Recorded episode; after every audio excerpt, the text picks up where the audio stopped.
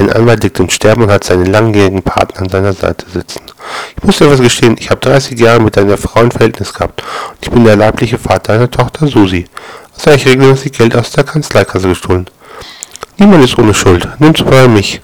Schließlich habe ich dir das Ansehen in den Scotch getan.